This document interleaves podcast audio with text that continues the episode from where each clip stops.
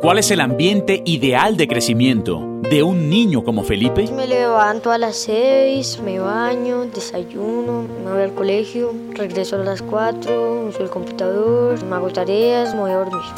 No vas traerlos al mundo porque es obligatorio. Cada año, cientos de miles de niños sufren maltrato y abandono en Colombia. Esta es una tragedia que puede suceder en cualquier lugar, que nos afecta a todos y que conlleva a graves consecuencias. El abandono en los menores es la razón principal de terapias infantiles, con psicólogos y psiquiatras, como lo es el doctor Carlos. Prácticamente el niño está creciendo solo, crece con la nana de la casa. Muchas ocasiones no está en la capacidad de brindarle al niño la necesidad que él tiene de, de información, de preguntas que él necesita que se le resuelvan.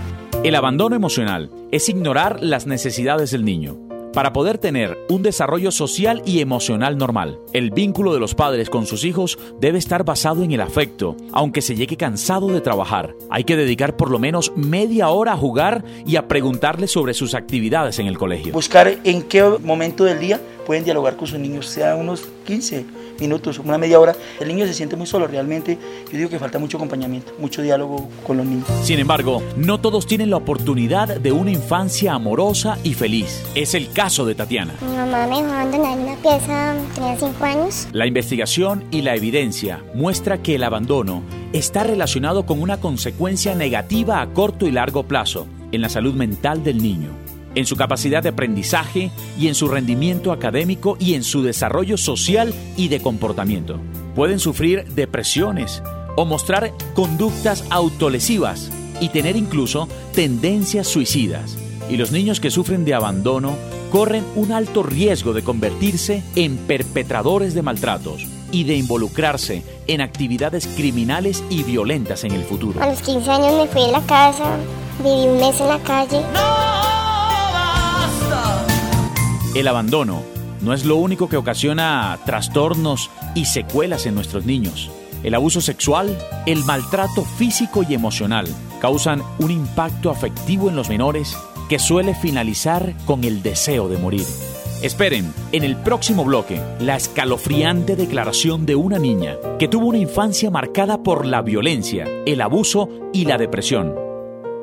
Y de ver todo eso, pues me tomé un baigón,